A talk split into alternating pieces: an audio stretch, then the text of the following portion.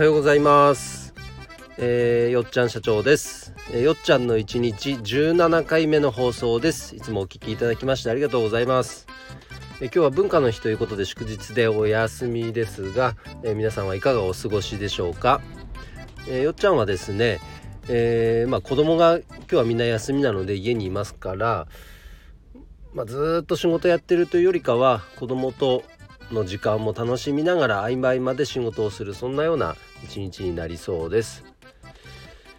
さて、えー今日はですねよっちゃんが、えー勉強していること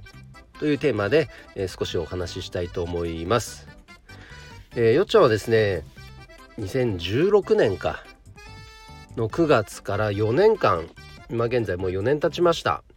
えー選択理論心理学という心理学を勉強しています。まあ、一言で言うと、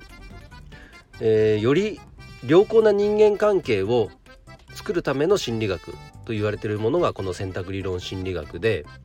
えー脳の外側にある情報というものは全てまあもう情報に過ぎないんですね。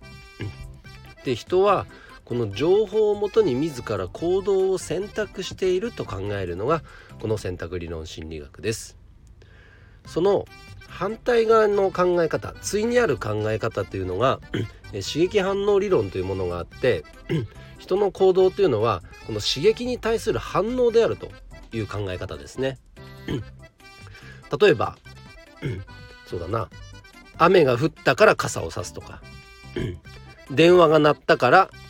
えー電話に出るとか。その刺激に対して人間は反応している。それによって行動が起きていると考えるのがこの刺激反応理論です。でも僕が勉強している選択理論心理学はあくまでその行動というのは自分が選択しているんだと。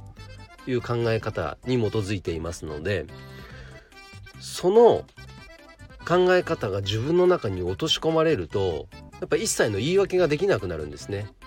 そういう意味では非常に厳しい考え方でもあるんですがだからこそこれからのね行動をよりこう質の高い行動を選択することで未来も変えていけるっていうふうにつながっていくわけですだから僕はそのマインドを、まあ、この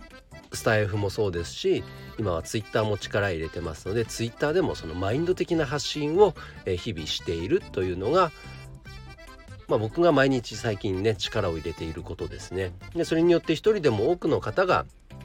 まあ勇気を勇気づけることができたり一人でも多くの方を勇気づけることができたりまた何かその発信によってね希望を持っていただけたら嬉しいななんて思って、えー発信をしています。なのでこれは一旦学んだから OK ではなくて常にこうやってねアウトプットすることで自分の中にさらに落とし込みが深くなったり